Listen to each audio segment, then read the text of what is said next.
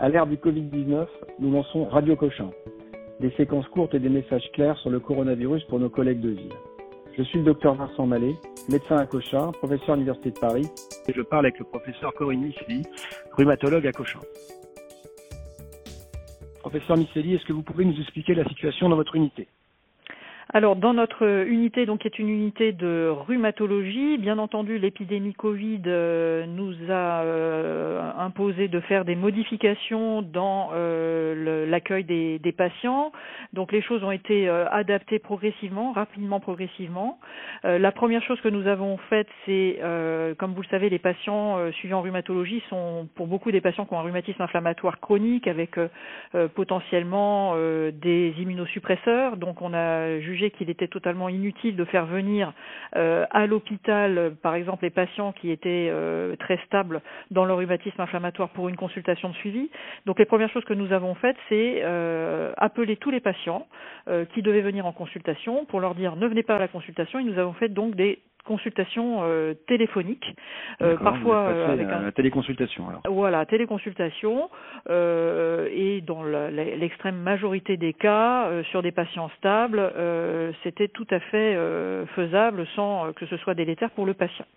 Donc ça, c'était la première chose. La deuxième chose, un petit peu toujours dans le même raisonnement, de ne pas exposer inutilement des patients, à, enfin les obliger à sortir et à être potentiellement confrontés à, à cette épidémie, était d'annuler les hôpitaux de jour euh, pour des bilans, par exemple. Donc, c'est pas des patients qui venaient pour euh, des, des, traitements qui étaient programmés, des traitements, euh, des biothérapies que l'on fait parfois en, perfusion.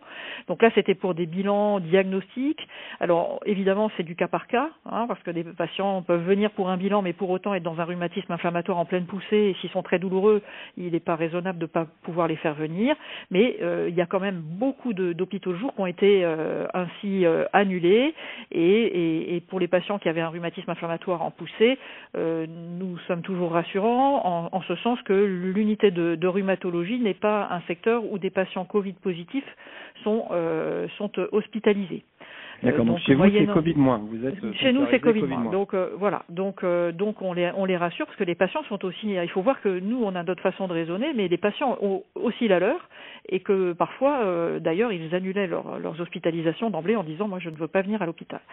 Alors ensuite venant voulant anticiper la, la, potentielle vague de Covid dont tout le monde a bien conscience, et il nous a été demandé de libérer une salle d'hospitalisation pour pouvoir accueillir des patients dont Covid moins en provenance soit de la médecine interne, soit de la pneumologie, euh, de telle façon à ce que eux puissent accueillir des patients Covid plus.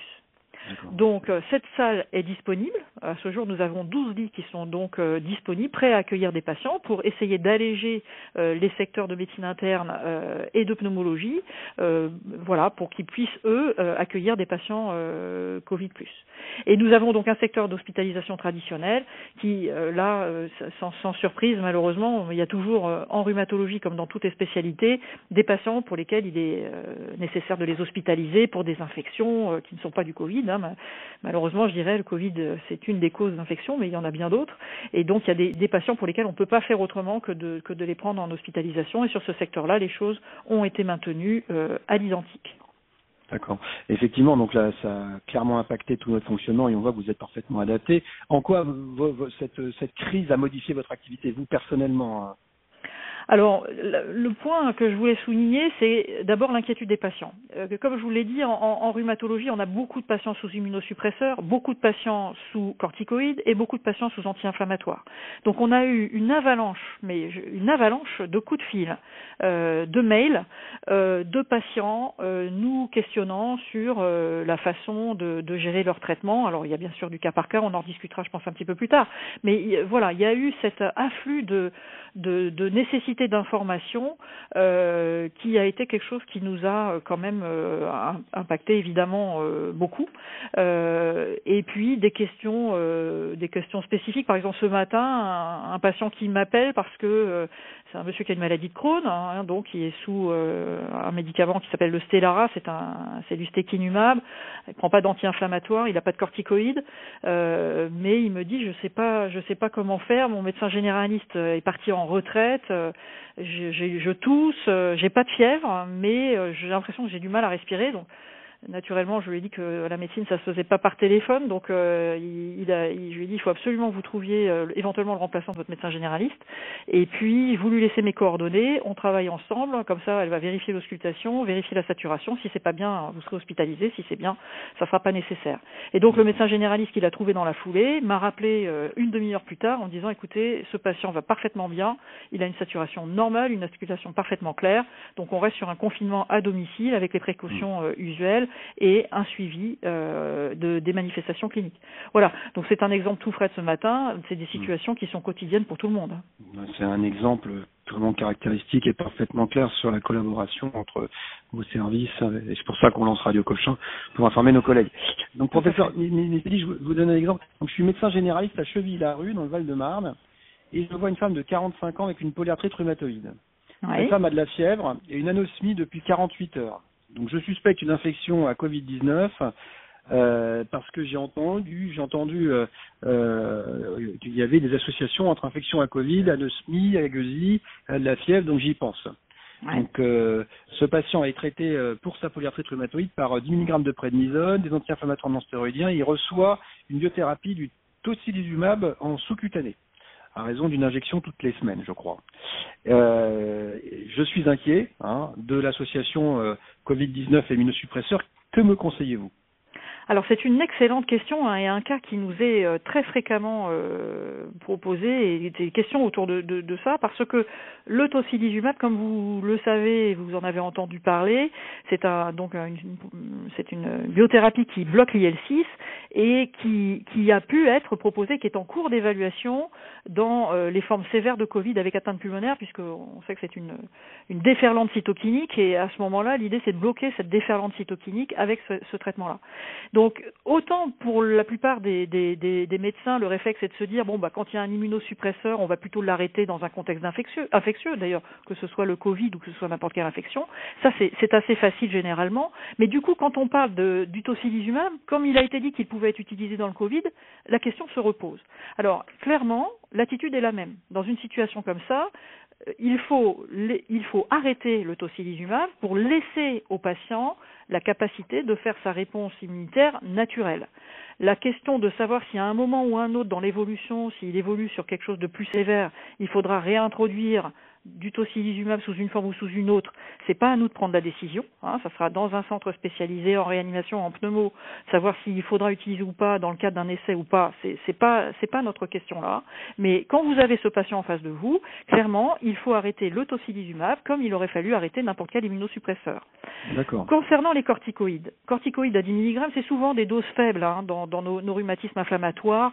C'est pas des c'est pas des grosses doses, mais par contre c'est souvent des doses faible, mais utilisé sur le long cours. Donc il n'est pas question d'arrêter brutalement un corticoïde chez un patient qui l'a eu depuis plusieurs semaines, plusieurs mois, car on risque insuffisance surrénalienne. Donc les corticoïdes doivent être maintenus. Les anti-inflammatoires, il faut les arrêter. Il faut, les, arrêter. il faut les arrêter. ça a été beaucoup dit, je crois, dans les médias, les patients sont informés, euh, ils ont d'ailleurs peur de les prendre, pour dire les choses euh, clairement, mais si jamais le patient les a continués, il faut les arrêter, mais comme on le ferait devant un phlegmon de la main, devant une pneumopathie, les anti-inflammatoires gênent la réponse immune, hein, gênent le recrutement de macrophages sur le site de l'inflammation, et, donc ils sont délétères devant toute infection. Donc l'attitude finalement face au Covid, suspicion de Covid dans ce patient précis, mais d'une manière générale devant toute infection, c'est la même. On laisse les corticoïdes parce qu'ils sont à faible dose et qu'on ne veut pas d'insuffisance surrénalienne, on arrête les anti-inflammatoires, on arrête l'immunosuppresseur. D'accord, c'est extrêmement clair. Donc j'arrête le tocilizumab, en tout cas je décale, euh, je, il ne revient pas faire je décale les injections, j'arrête les anti-inflammatoires non stéroïdiens et je laisse les corticostéroïdes à faible dose, à dose surrénalienne pour euh, éviter l'insuffisance surrénale. Et si ce patient avait pris 40 mg de cortencil, de, de, de prednisone, alors là, c'est une discussion. On est dans une phase de, de suspicion de, de, Covid. C'est quelque chose qui serait probablement à discuter euh, avec les collègues s'il il évolue vers une forme euh, plus sévère de, de, réduire les doses. En général, enfin vraiment dans nos situations à nous, c'est, il est bien rare qu'on soit absolument obligé de garder de, des doses euh, si élevées. Donc on peut tout à fait discuter de réduire euh, autour de 20 ou 15 mg au cas par cas. On lève le pied sur tous les immunosuppresseurs et on laisse la dose surrénale. Écoutez, c'est extrêmement clair, professeur Nistelli, on vous remercie. Est-ce que vous voulez insister sur un ou deux messages pour nos collègues de ville? Très très clair. Oui, alors donc bien bien se souvenir que l'attitude devant cette infection comme devant toutes les infections est en gros toujours la même, arrêter les anti-inflammatoires, arrêter les immunosuppresseurs et il ne faut pas être inquiet de ça. Pourquoi? Parce que la plupart des immunosuppresseurs que nous utilisons dans les rhumatismes inflammatoires ont un effet rémanent. Il est c'est pas parce que vous allez arrêter une injection d'un anti-TNF ou d'une injection du stéquinumab ou de tocilizumab que le lendemain le patient va être en rechute. Donc il faut être tout à fait souple et décontracté sur cet aspect des choses. Euh, il y a un effet rémanent euh, de ces biothérapies, donc clairement il faut les arrêter devant toute euh, suspicion d'éléments infectieux et le patient ne va pas pour autant faire une rechute dans les deux jours qui vont suivre. Donc c'est une attitude finalement simple et c'est vraiment quelque chose de très important. C'est vrai que c'est un message très simple. En tout cas, on vous remercie beaucoup, on vous souhaite bon courage, vous êtes en première ligne et merci encore pour ces informations.